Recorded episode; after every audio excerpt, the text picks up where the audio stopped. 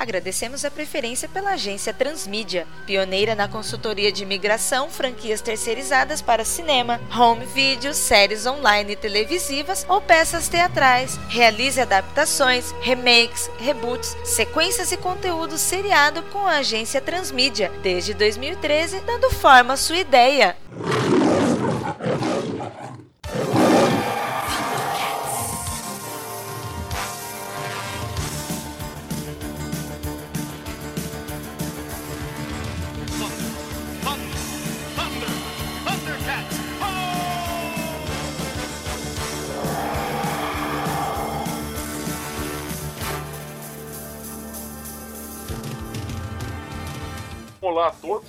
Nome é Randall Bergamasco, eu sou da Rankin Bass. A Rankin Bass é uma grande empresa muito conhecida nos anos 80 por um desenho, acho que todos devem conhecer, o chamado Thundercats. E agora a gente está com uma ideia nova de tentar fazer uma adaptação para o cinema. Afinal de contas, acho que tá tão em voga isso, né? Os remakes e adaptações. E Thundercats é um filme que ainda não foi adaptado e é aclamado pelos fãs. Eu acho que pode ser até interessante e bastante lucrativo. Eu gostaria sim, sim. de conhecer a proposta de vocês. Então eu gostaria de saber quem são vocês da Transmídia Transmídia? Bom, eu sou o Vitor Hugo Mota, departamento de criação da Transmídia. Tenho aqui já uma proposta para te apresentar. Eu sou Eurico Junqueira, faço parte também da equipe. Eu estou uh, participando também com questões, com uma, versão do projeto, uma versão possível do projeto e uma possível abordagem que foi a que eu consegui pensar. Eu sou o Haddock Lobo, da parte de animação. Perfeito, agora eu quero ver o que vocês têm exatamente para apresentar pra gente. Bom, seu Randall, eu tenho aqui uma ideia. Eu assisti o desenho clássico, eu sei que teve uma nova abordagem dos Thundercats recentemente, em 2011. Não acompanhei muita coisa. Sim, ela mais, era mais voltada para essa nova linguagem de anime, de mangá. Agora tá dominando o mundo, né? Vocês tentaram outra frente, eu acho válido para poder pegar um novo público e repaginar o antigo mito que eram os Thundercats. Eu tenho uma ideia bastante baseada tanto na série antiga como um pouquinho do que eu vi dessa série nova. Então apresente ela. Oh!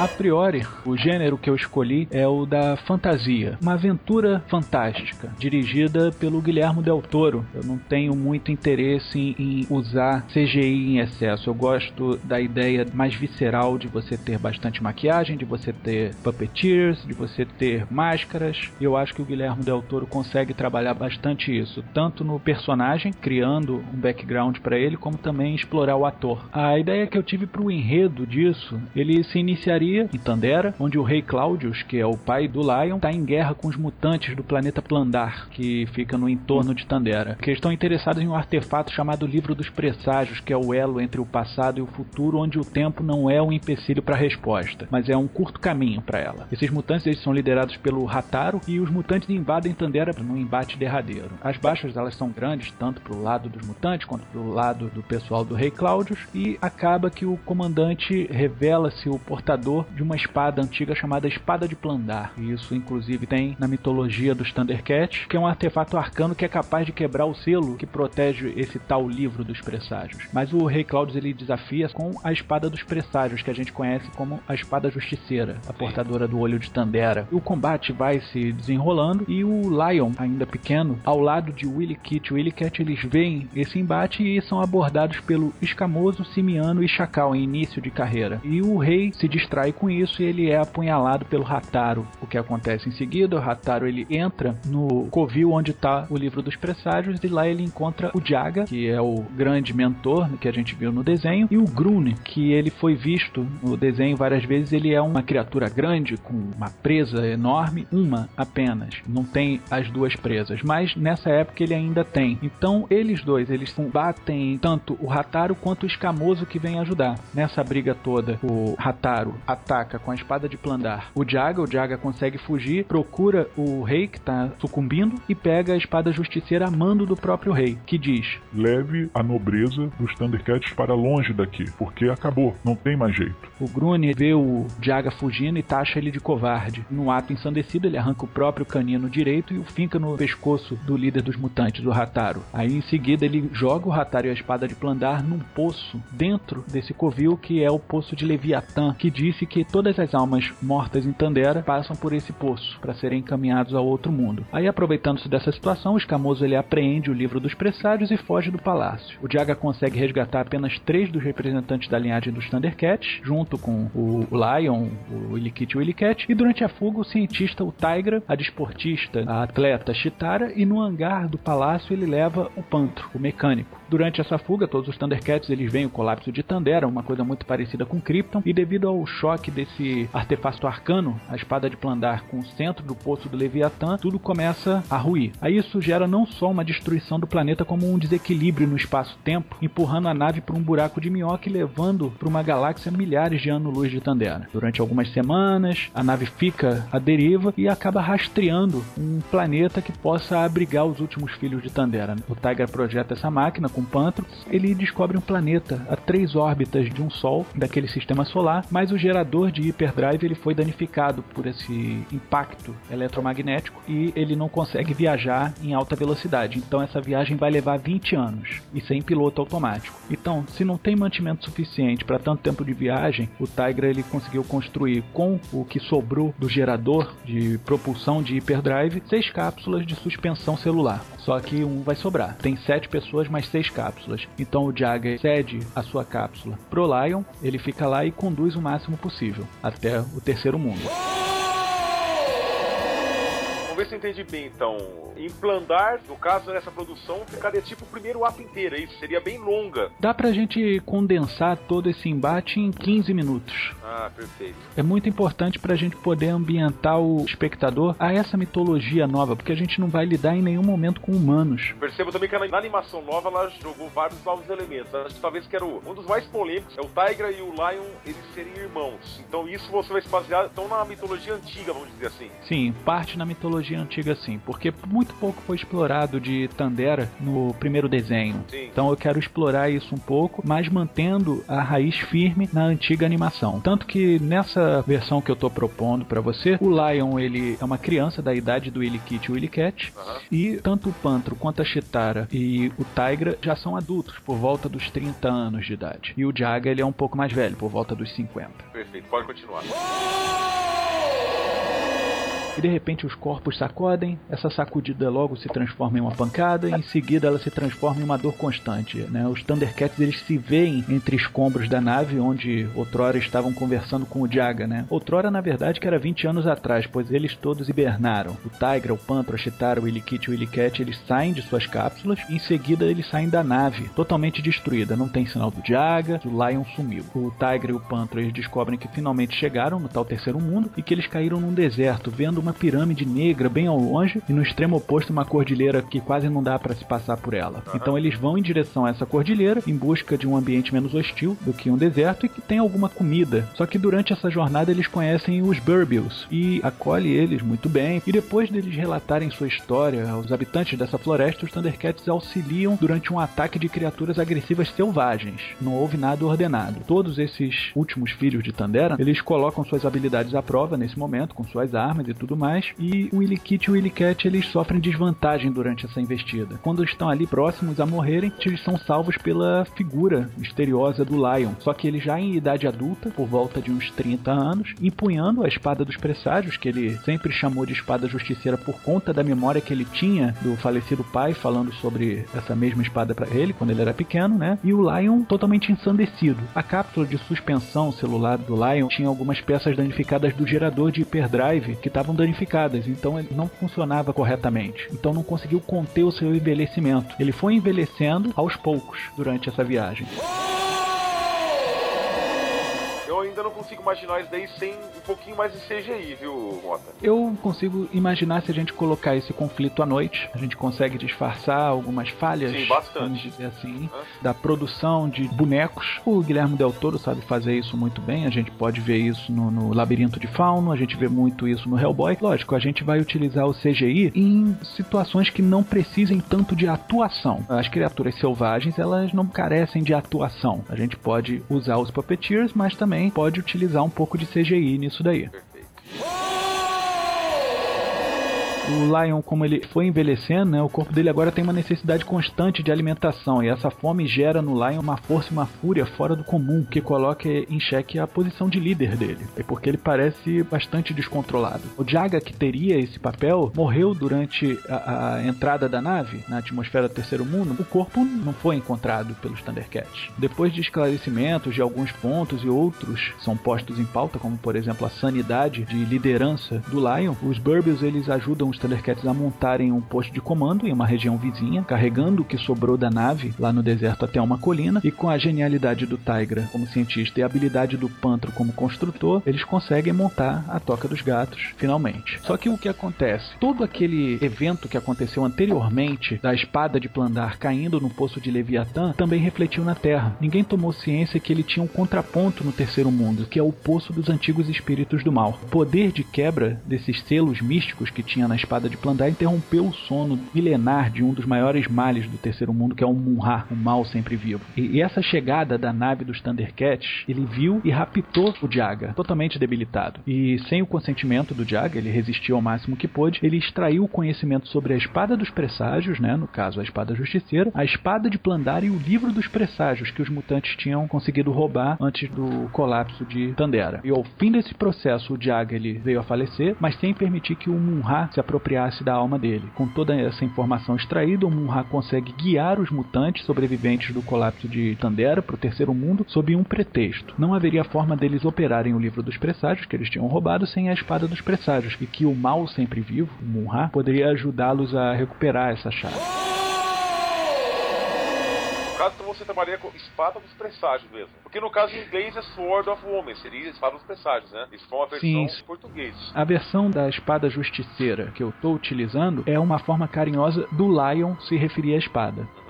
Acabou mantendo os dois nomes. Exatamente. Embora lá fora, em nenhum momento a espada do Justiceira tenha sido utilizada. Então, exatamente, é sempre Sword of Omens. Por causa do olho de Tandera e tudo mais, eu tenho consciência disso. Mas eu entendo que afetaria de repente só o público brasileiro. A gente pode rever isso sem problema na hora do roteiro. Mesmo porque é só um detalhe que agradaria aos fãs brasileiros. Eu entendo a forma de maioria do mundo que seria só a espada dos presságios. Perfeito. Aí o que acontece? O Munra, na verdade, ele quer se apropriar desses artefatos e unir para conseguir pegar a espada de Plandar. Aí ele vai conseguir cumprir o objetivo dele em escala universal. O Jaga, depois que ele morre, ele começa a manter contato com o Lion, né? Instruindo ele como ser um líder digno dos Thundercats. Só que a priori nenhum dos Thundercats tem fé que o Lion é o rei deles. Ainda mais quando ele diz que mantém contato com o Jaga. A sanidade dele é posta à prova e o Jaga diz que ele deve desafiar cada um dos Thundercats em suas especializações naturais. Ao fim, todos se curvam à sua capacidade e se dignam a torná-lo o melhor dos reis que os Thundercats poderiam ter. Eles começam a colaborar com a formação dele. Aí o Jaga diz pro Lion que no dia que ele compreendeu o lema dos Thundercats, que é a justiça, a verdade, honra e lealdade, o olho místico de Tandera vai lhe dar a visão além do alcance para não só ajudar, como também ser ajudado. Com a chegada dos mutantes, finalmente ao terceiro mundo, que esse é o terceiro ato, eles constroem o castelo de Plandar nas imediações da pirâmide do Munra. Um conflito se forma entre os Thundercats e seus antigos nêmesis. Ao fugir dessas responsabilidades, porque ele fica em conflito, o Lion ele se isola dos amigos e não vê eles sendo atacados pelos mutantes. O Tigra, o Pantro, a Chitara, o Illikit, o Illicat, eles são raptados. O Lion percebe que sem esses amigos ele não é rei e que todo sacrifício oferecido é um sacrifício retribuído. É assim o olho de Tandera é ativado, porque ele finalmente ele entendeu o que é a justiça, a verdade, a honra e a lealdade. Os mutantes eles são combatidos, os Thundercats vencem, mas não sem um último desafio, que é o ato final do filme, que o Munra se apropria dos livros dos presságios que estava com o escamoso e ele evoca o poder dos antigos espíritos do mal que transformam aquela forma decadente em mal de vida eterna. Então isso só no final do filme. Exatamente. Então eu creio que isso daí já seria quase um cliffhanger já para o segundo filme, é isso? Não, porque o embate ele acontece, porque o Lion ele segue até a pirâmide negra, onde ele luta contra essa múmia ancestral já fortona. Eles derrotam não com a espada justiceira, mas com um brinquedo que o pai havia dado para ele, que o pai era contra o Lion atacar, ele era a favor do Lion defender, que era o escudo de garras. Esse escudo ele reflete a imagem encarnada pelo Munra para ele mesmo, e a fonte de poder fica enfraquecida e ele se torna de novo aquela forma deplorável. Lógico, a gente vai ter uma cena de luta grande e tudo mais, a gente entende isso. Só que piedoso O Lion ele não vai aniquilar Munra, porque enquanto houver mal, haverá um Munra. Mas o rei dos Thundercats, agora, Lion, vai tomar o livro dos presságios da Muno e vai deixar a pirâmide negra onde ela tá. Mas ao fim, quando o Munra ele volta ao sarcófago e vai se fechando, a espada de Plandar ela vai surgir daquela água escura do poço dos antigos espíritos do mal. Esse é o cliffhanger. Ah, Teria como ser uma trilogia? Tem sim, porque aí eu vou te colocar um outro ponto. No segundo, ele vai ter a espada de Plandar. Ele já não tem o livro dos presságios, mas ele tem uma espada que quebra esses selos místicos. Então, com o livro dos presságios na toca dos gatos, a espada dos presságios com o rei dos Thundercats e com a corte confiando nesse monarca, os últimos filhos de Tandera eles vão dar aquele rugido que os Thundercats dão no final através das estrelas. Só que alguém muito distante escuta isso e não gosta nada disso. Lembra do Grune? Sim. Ele viu o Jaga fugindo e ele ficou furioso com isso e tudo mais. Aham. Ele sobreviveu. Só que ele se achava tão digno de fugir com a corte dos Thundercats que ele ficou com ódio do Jaga, que era um amigo dele. Enquanto o Grune era a força, o Jaga era a mente. Então, haverão novos Thundercats chegando à Terra. Só que eles virão com o Grune e esses outros Thundercats são o Bengali, a Pumaira e o Lynx. Perfeito, uma boa ideia. Tem um elenco aqui que ele pode gerar um pouco de estranheza do pessoal, mas eu, eu acredito que ele tem a ver com o que foi proposto aqui, porque a gente quer ousar um pouco mais. Eu não sei se você percebeu, Sr. Randall, mas eu omiti uma personagem clássica dos Thundercats nessa história. E parece que não fez falta nenhuma pra você também. O Snarf. Ah, realmente, o Snarf. Eu substituí o Snarf porque eu nunca vi muito sentido pro Snarf ele funcionar nos Thundercats. Ele é um gato falante, mas um gato falante já não é um Thundercat? É um gato falante no caso do antigo, né? Que no novo ele não fala. Eu não consigo entender a funcionalidade desse personagem. Eu diluí o Snarf no Willy Kit e o Willy Cat, que eles são amigos do Lion desde criança. Tá, mas os fãs mais chitas não vão sentir falta, não? Não vai ter Pode ser. reclamação? Cabe a gente ver como é que vai ser a recepção do pessoal em relação ao primeiro filme. Porque se for necessário, a gente consegue colocar o Snarf na nave desse segundo grupo de Thundercats. Porque é um personagem que tem carisma, ele tem carisma, tem o carisma dele. Tem carisma, sim, eu não tenho dúvida em relação a isso. Mas, pra esse primeiro filme, eu consegui montar tudo isso sem ter o Snarf. Ele seria uma peça descartável, porque a dúvida desse filme é se o Lion é digno de ser o rei dos Thundercats. Perfeito. Qual seria o seu elenco? Eu começaria por ordem de aparição. O Rei Claudius. Eu escalei William Dafoe, Hum, sim. com bastante potencial dramático, e que se você for olhar bem, já parece que está de máscara, não é verdade? é verdade. Pois bem, o Rataro, eu procurei uma pessoa que parecesse um rato, mas que poderia meter medo na pessoa. Hum. Eu escolhi Joe Pesci. Perfeito. O escamoso, eu não sei se o senhor conhece, Ray Winston. Não conheço. Ele foi a base pro Beowulf. Ah, eu sei quem é, sim. Ele tem uma voz muito imponente e ele fez o amigo do Indiana Jones no quarto filme. Tá, então o escamoso seria aquele velho barrigudo. Na primeira parte, ele seria esguio. Porém, se passaram 20 anos até que um Munra pudesse trazer eles de volta pro terceiro mundo. Tá. Só que como o Ray Winston ele já é um senhor, então já dá pra você ter uma ideia mais ou menos do escamoso que ele faria. Ele tem uma voz imponente, ele poderia ser o líder dos mutantes. Perfeito. O Jaga, eu escalei o Pierce Brosnan. Ótimo. O Grun, ele é o Vin Diesel. Vin Diesel. O Lion é o grande ponto de dúvida. Assim, dúvida não, eu tenho certeza que ele cumpriria bem o papel. Macaulay Culkin. Hã? É. Por quê? Talvez comercialmente falando também seria bem interessante. Mas eu te digo por quê. A gente ressuscitaria Macaulay Culkin, que é um talento, e infelizmente o que aconteceu com ele? Cresceu, mas as pessoas ainda veem a criança, não é verdade? Sim. O que aconteceu com o Lion? Ah, ele cresceu, as pessoas veem criança. Ah, entendi a relação. Muito bom. Certo. Willie Kit, Logan Lerman, ele é o Percy Jackson. Ah, sim. Aham. Willie Cat, Chloe Moretz, senhorita Hit Girl. Sim. Aham. O Chacal, senhor Doug Jones, ele fez o Fauno, Certo. ele fez o Abe Sapien. Para fazer o Simiano, senhor Ron Perlman. Para fazer o Abutre, eu escalei o senhor Andy Serkis, o Gollum. Certo. Aham. Pro Tigra, eu escolhi o Tom Hardy. Ele fez o Bane Aham, o Bane recentemente. do Batman, sim. Ele tem uma postura sisuda, plácida, tranquila, porém o homem é um brucutu. Pra Chitara eu escolhi Ellie Larter, Ah, não sei sim. se você recorda dela, Ela ela fez Heroes. Fez Heroes, Sim. Re- Resident Evil. Ela tem o porte físico esguio, de corredora, ela não tem seios grandes, acho que combinaria bem com o biotipo do personagem. E fora que a mulher ela tem feições de gato. Sim. O pantro eu escolhi o senhor Jimon Honsu, Diamante de Sangue. Ah, esse eu não conheço. O senhor assistiu Constantine? Sim, sim. Papa Meia-Noite. Ah, tá, perfeito.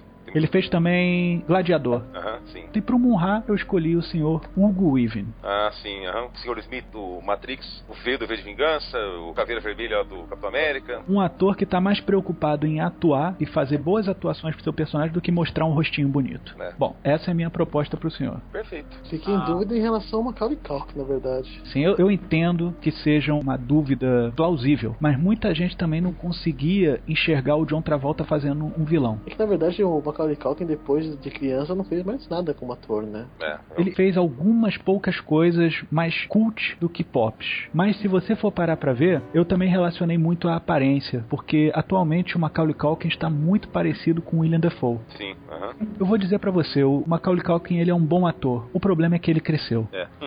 Mas eu entendi essa relação. Perfeito.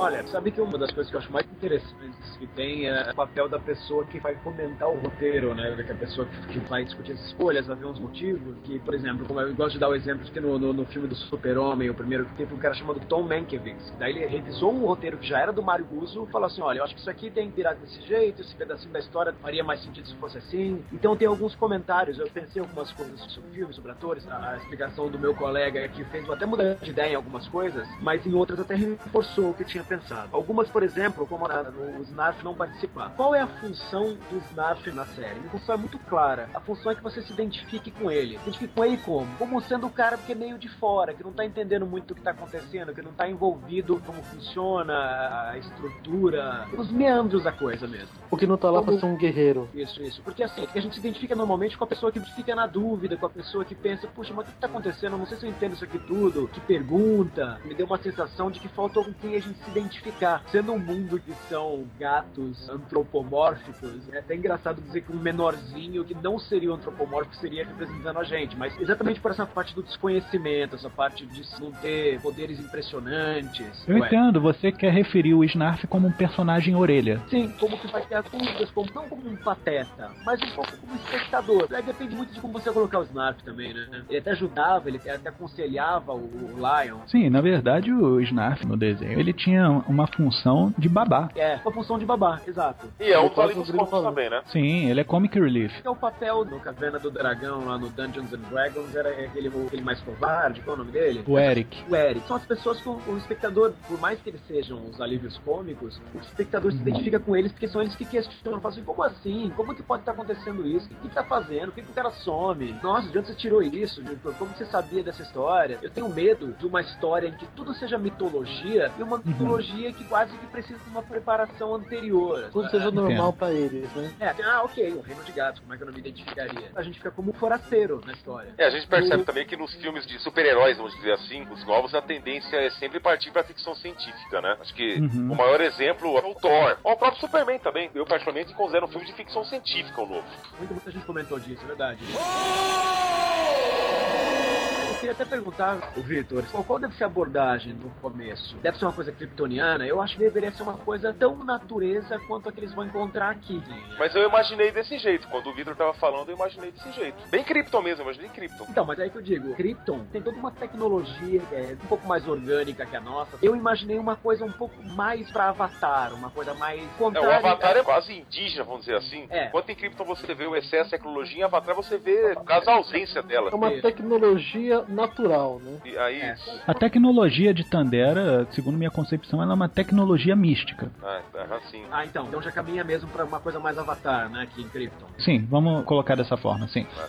Eu queria perguntar mais uma coisa. A gente tem, tem histórias de reinos, né? As histórias de reinos, tirando o Senhor dos Anéis, são coisas que não são muito familiares mais pra nós. Dificilmente você vai defender um reino. É pra isso que se deve caminhar. A gente caminhou culturalmente pra outra coisa. Como que isso vai ser colocado no filme? Só a mitologia ou algum tipo de comparação com o nosso? Como que você vai situar essa cultura com a nossa cultura, que não é de um reino? Por mais que as pessoas até evitem, mas já é uma coisa mais científica, uma coisa mais de crítica, né? Vou comparar de novo com o Super-Homem. Eu achei interessante que o filme ele tenta fazer uma, uma contraposição do ponto de vista do Zódio, que é o ponto de vista de um, um determinismo, né? Você nasce, umas castas, e o ponto Uhum. de vista da escolha. Vai Certo. ter algum tipo de coisa nesse sentido? Assim, porque a escolha nitidamente seria a nossa sociedade. Tanto que no final escolhe e a escolha é a nossa. Vai ter algum tipo de abordagem assim? Ou ou é uma abordagem respeitosa como a do Senhor dos Anéis, por exemplo? É um reino e esse reino é assim que funciona e, e é assim que as coisas são. Eles vão tentar replicar Tandera de alguma forma, só que dentro do reino deles, porque eles querem ter uma campanha de boa vizinhança, porque o conflito anterior que gerou o embate entre os Tanderianos e os mutantes gerou o fim de Tandera. Eles querem essa paz ali na Terra. O problema é que tem aquele camarada que sola o bolo. Mas eles chegam pra, pra quem chega pra fundar um reino, ou eles chegam, chegamos numa ilha, estamos tentando sobreviver e o nosso bote caiu numa ilha. Como funciona isso? Já tem os próprios nativos. Só que como eles são minoria, eles vão primeiro tentar sobreviver ali. A gente tem que passar uma imagem de um bom visitante. Eu não posso explorar muito isso do personagem porque ele é um filme de ascensão, é um filme de superação de dificuldades. Aham. É perfeito.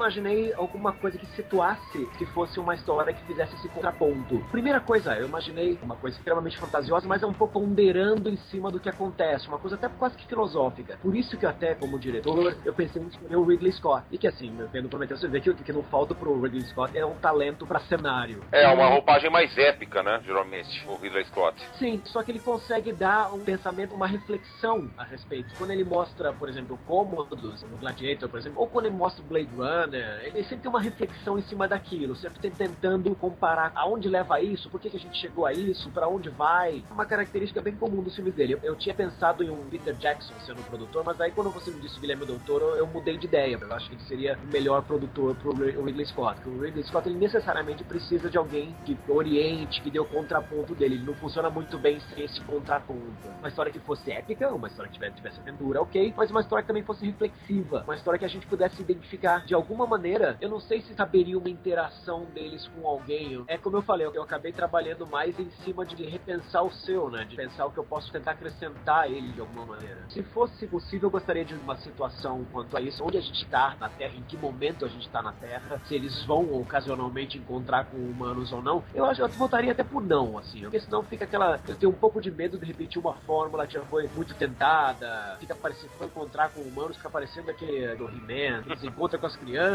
Não acho que é muito esquema esse. Eu acho que dá para fazer uma abordagem um pouco mais adulta, um pouco mais reflexiva, um pouco mais filosófica disso. Quando você cita de pensar a honra, de pensar a justiça, que ele erre de alguma maneira, que fique muito óbvia pra plateia, que ele mostre que a decisão, apesar dele estar acostumado com o reino, uma decisão só se fique se uma pessoa tem a tendência muito séria de ser errada, não havendo essa crítica. Tenho medo de um filme que elogie o reino, que elogie a decisão concentrada, assim. Então, dentro disso, pra ser coerente com essa minha visão, por isso que eu, eu achei que seria interessante colocar o Snarf, mas fica ele como sendo talvez o que não entenda muito bem, talvez o que seja de fora, talvez o que seja babá e vai fazer a crítica. Eu acho que as pessoas precisam de contrapontos no filme, talvez. Tá, e esse Snarf a gente poderia elaborar ele como? Captura do movimento ou CGI? Foi isso que eu pensei o tempo todo. Eu acho que poderia ser captura de movimento. Eu lembro que ele tinha. É, hoje em dia, Eu é, lembro hoje em dia a tendência é esse produto final é muito melhor também. Não, tanto que o Garfield, né? Horrível. Mas assim, eu lembro do desenho animado, ele tinha, tinha uns braços que eram meio humanos, assim. De novo, até gerando mais identificação de quem vê. Apesar de uma criança fosse ver e fosse pensar, poxa, eu quero ser o Lion. Mas ela vai pensar, poxa, eu não sou o Lion. né? Ou possibilitando que seja uma coisa mais reflexiva, que seja uma coisa de contraponto, que seja uma coisa que a gente veja e pense, puxa, de repente não é por aí, o que, que eles estão fazendo? Ou É, nesse ponto de vista aí, bom, eu particularmente eu acharia mais interessante então ter o Snarf. Você teria esse alívio cômico, até teria que ver a classificação do filme, né? O público mais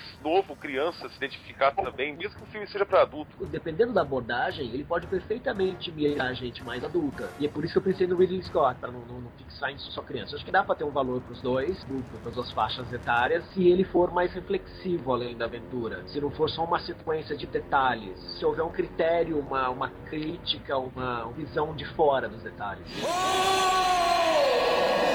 E agora, para viver essa versão sua, qual seria o seu elenco? O primeiro nome que pipocou na cabeça foi o nome do, do Pantro como sendo Vin Diesel. Eu acho que já, já, já chegaram até a fazer um. Fizeram um fan trailer, sim, que tinha. É, eu- Ah, eu já vi isso. Muito legal, por sinal. É, não teve como não me influenciar por isso. Até porque, se você pensar a verdade, o estereótipo do Pantro é nitidamente um negro. Nitidamente. E o Van Diesel participando assim já sai disso, já sai do estereótipo que é bom. Eu tinha pensado Viggo Mortensen sendo o pai, até pro rei e tal, sendo o pai do Lion Lion, mas o Vitor Hugo me fez mudar de ideia. Eu, eu acho que seria bastante bom o Ian.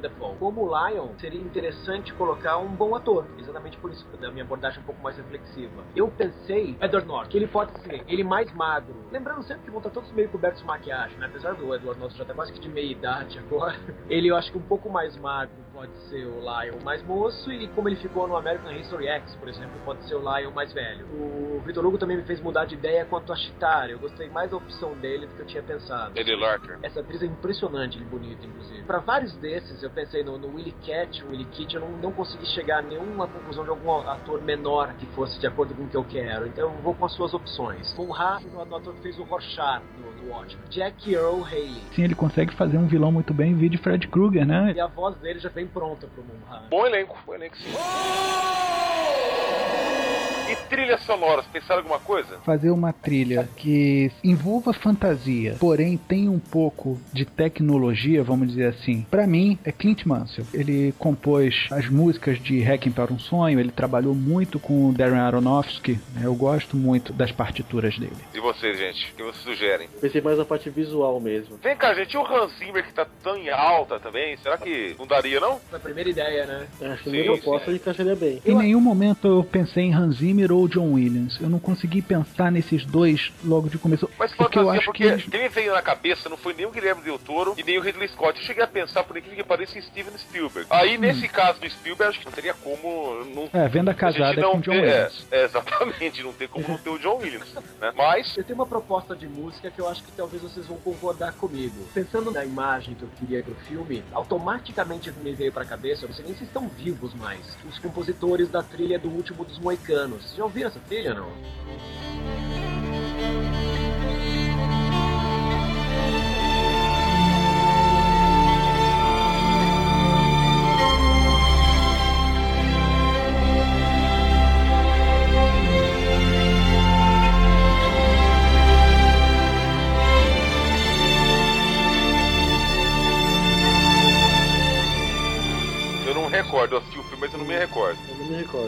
Trilhas mais bonitas que eu já ouvi na vida, assim, e ela é, e ela é épica. Ela é diferente de coisas mais que se façam, por mais que o Hans Zimmer seja elogiado hoje em dia, você vê que ele já começa a se repetir, né? Já começa a fazer umas coisas mais ou menos parecidas umas com as outras. E essa trilha do Último dos Moicanos é uma trilha bonita, uma trilha melodiosa e é épica. Randy Aldman Trevor Jones. Aham, uh -huh, sim. Eu defenderia a indicação do Clint Mansell, principalmente por Hacking para um Sonho.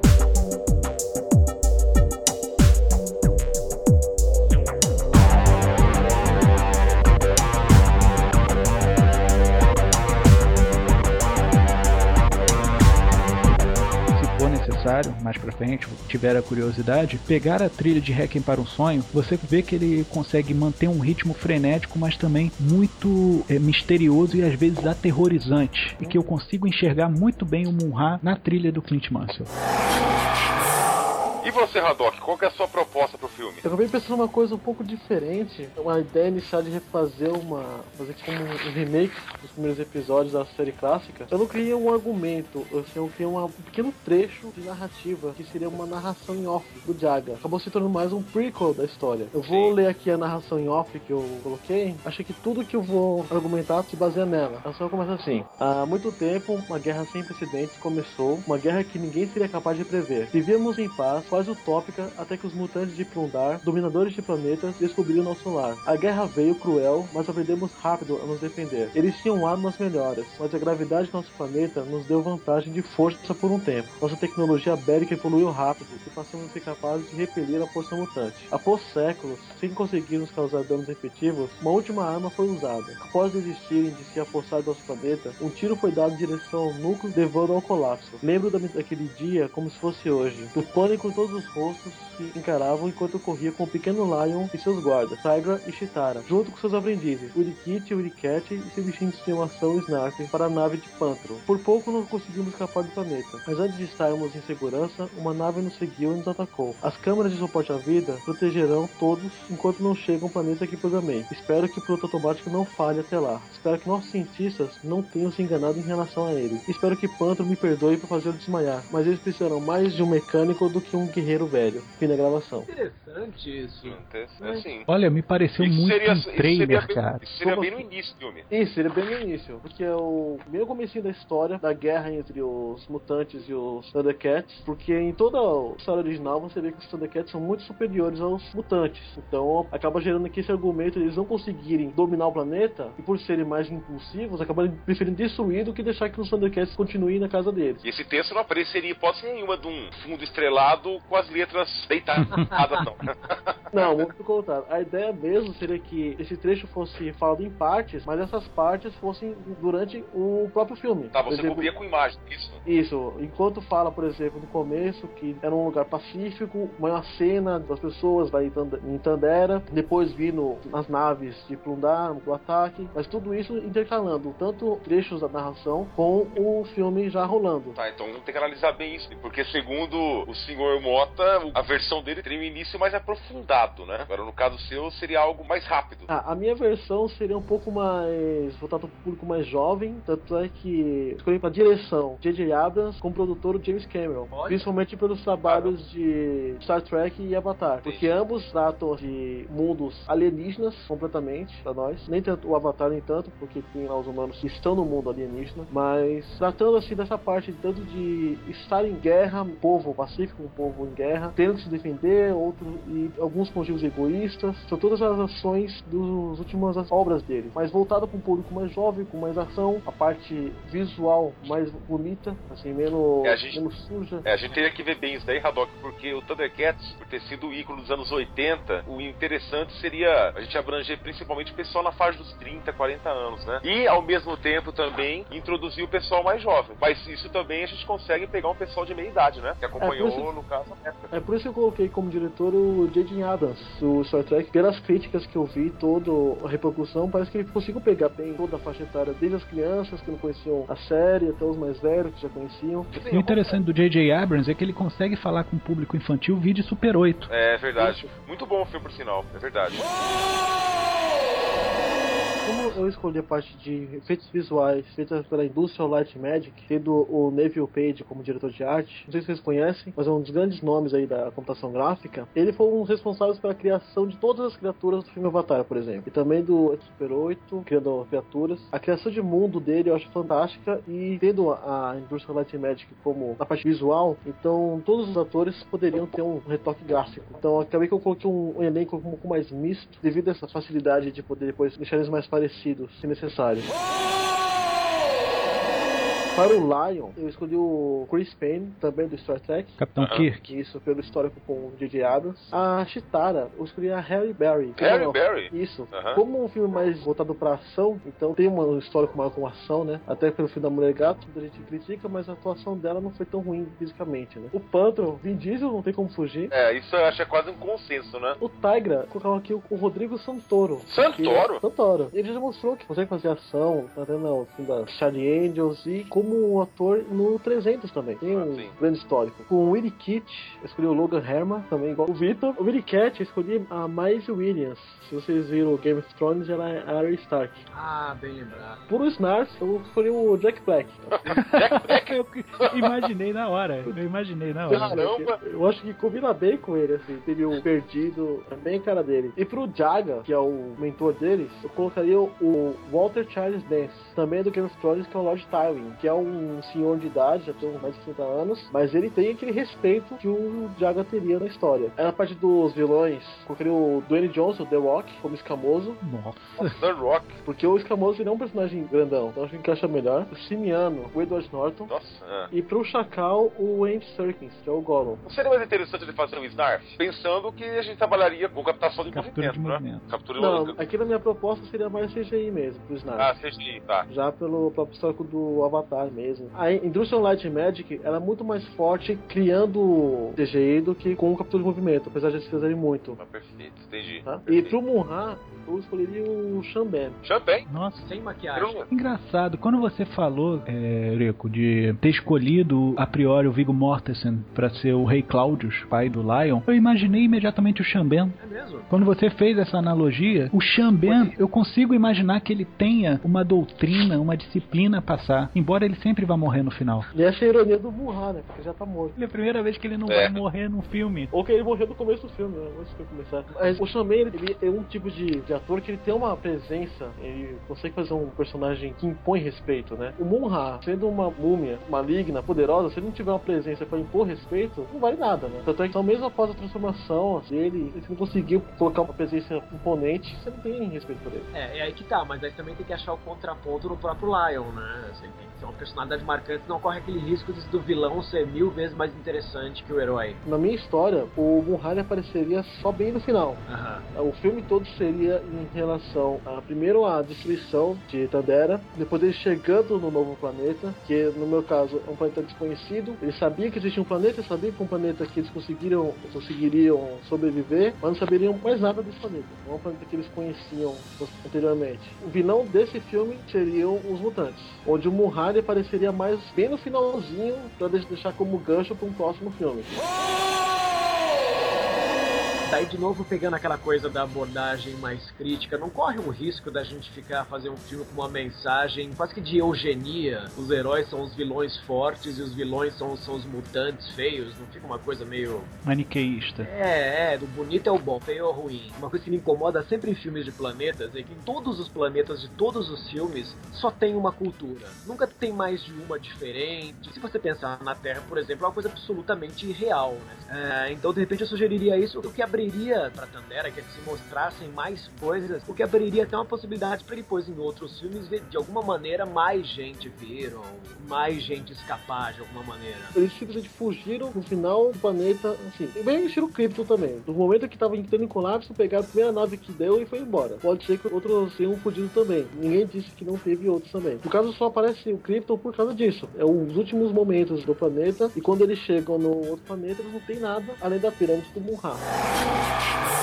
Bom, gente, então o gênero do filme eh, chega em consenso que seria um filme de fantasia, é isso? Ou a gente daria mais uma roupagem de ficção científica? Eu acredito na fantasia. Eu acho que não cabe ficção científica, não. Uma fantasia reflexiva, de alguma maneira. Não, entendi, perfeito. Aí já bate o martelo, até por questão da própria origem, que são gatos, isso e aquilo, então realmente não caberia, acho que, outro tipo de leitura, né? Correto. Tipo de abordagem. É, então teria que, realmente teria que ser uma fantasia, isso sem dúvida alguma. Sem dúvida. Em relação ao diretor, eu acho as três propostas interessantes. E cada uma tem a cara do diretor, né? O J.J. Abrams tem alta, né? Como a gente falou que o Thundercats é um ícone dos anos 80, que a gente poderia, no caso, atingir o pessoal um pouco mais velho, de meia idade ou um pouco mais velho, e ele consegue perfeitamente traduzir para os mais novos, para os mais jovens também, é, algo mais nostálgico, né? Eu particularmente gosto do J.J. Abrams, sim, e do James Cameron, sim, eu acho bem plausível. Em relação ao elenco, complicado, hein? O Vin Diesel como Pump é unanimidade, não tem jeito, né? É, unânime. Mas o, o Vitor Hugo, ele, ele escolheu o Vin Diesel pra uma outra personagem, não é isso? Sim, pro cara que vai ser o Nemesis Thundercat dentro dos Thundercats, que é o Groom. Sim. Realmente o Lion, na minha opinião, tem que ser um ator famoso. Ele é o protagonista do filme, né? O Macaulay Culkin seria algo extremamente ousado, mas Aposta. não acho uma ideia ruim. É uma aposta, mas também pode ser um tiro no pé, eu, né? eu tinha uma outra ideia também pro Lai, que é o Chris Evans. Só que mas- ele, a atuação dele eu não acho tão boa. Eu Fisicamente, posso ele tem um físico de herói incontestável. Será que dramaticamente ele seria bom? É, realmente, é. Acho que ele não segura de jeito nenhum. Ele mal segura É. o Capitão América. E também depende bastante do diretor, né? O diretor sabendo organizar essas coisas todas faz toda a diferença, né? Eu cheguei a pensar até no Brad Pitt como Lion. Ele tá mais pra Jagger, né? É, então, exatamente. o problema seria a idade. Mas eu entendo também a influência que pode ter tido aquele fanfilme feito que pegaram imagens de Troia e alteraram para que ele parecesse Lion e realmente convenceu, é interessante. Mas é tudo em questão do tempo, de ação. É. A Chitara, eu particularmente prefiro a Ellen Archer mesmo. A Halle Berry até em relação à raça, viu? Porque no caso ela é negra, né? Apesar que já aconteceu É. já em, em adaptações pra cinema, vídeo O Rei do Crime, né? É, o Sim, personagem e foi uma ótima troca. Sim, exatamente. É verdade, eu Então- tinha imaginado a Halle Berry como sendo a Chitara. Filme Chitara seria um corpo peludo, né? Então o pelo teria outra cor do rosto. Na verdade, não vamos falar peludo, vamos falar aveludado, que fica menos agressivo pra imaginar. Essa seria a verdade. Mas eles são gatos, né? Eu pensei na Ellie Larter não só pelo rosto que ela já tem, similar a de um gato, mas pelo biotipo dela, É, que pra magra. uma corredora seria ideal. É, exatamente. Eu acho um bom nome, sim. Acabei Bom. de ver aqui dois nomes pro Lion: o Braden Fraser e o Orlando Bloom. Orlando Bloom? Também recente trabalho dele no Piratas do Caribe. Sim. aham. Com sua, com sua clássica cara de vento.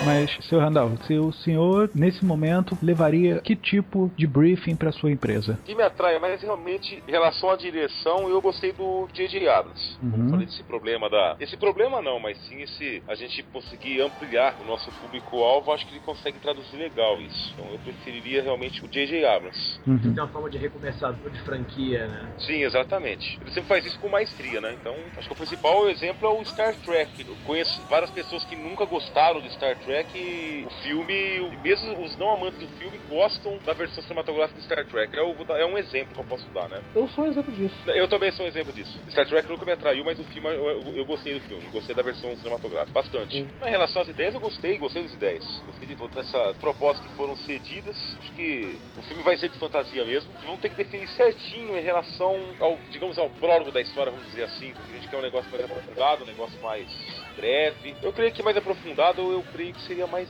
poderia atrair mais o público. Na verdade, eu gostei das três propostas. E eu pegaria elementos um pouquinho de cada. Acho que mais abrangente eu achei realmente do Sr. Mota. Tem essa questão do Snarf, que a gente vai ter que é, analisar correto. Eu, particularmente, eu prefiro que tenha o personagem sim, pelos motivos que a gente falou. Bom, então eu vou levar para meus superiores, mas eu acho que fica mais ou menos definido. É isso que a gente acabou de conversar. Acho que só, só alguns ajustes só. Esperamos que, que tenha retorno financeiro. Em relação a gasto, hein, gente? Tem essa questão também, né? Vai fazer algo mais visceral. Eu tenho uma sugestão para corte de gastos. Se você chamar uma equipe do Peter Jackson, por exemplo, vai dar 300 milhões de dólares. Agora, se você chamar a equipe que fez o Distrito 9, eles têm É, efeitos sim. espetaculares, realistas de uma maneira que chega a ser impressionante. Você olha a cena e pensa, puxa, mas isso tava lá mesmo. Eu esqueci o É, nome do sul-africano, gente. Como é que chama o sul-africano? É o Blue Camp. É isso, é. É, é isso mesmo. Aham. E ele, ele fez um filme com 30 milhões, se eu não me engano. É um, é um- é um nada. Hoje em dia, comédia romântica custa 30 milhões. É, com certeza. Já posso cortar 270 milhões de dólares aí do, do orçamento de você. Mas eu vou levar para meus superiores pra ver. Vamos ver exatamente como vai sair isso. Mas já estamos no caminho certo, viu? Já é o caminho certo, com certeza. Ok, se o pessoal lá gostar, não esquece de dar referência pros outros estúdios se vocês quiserem, de repente, quem sabe, adaptar Silverhawks. Olha só.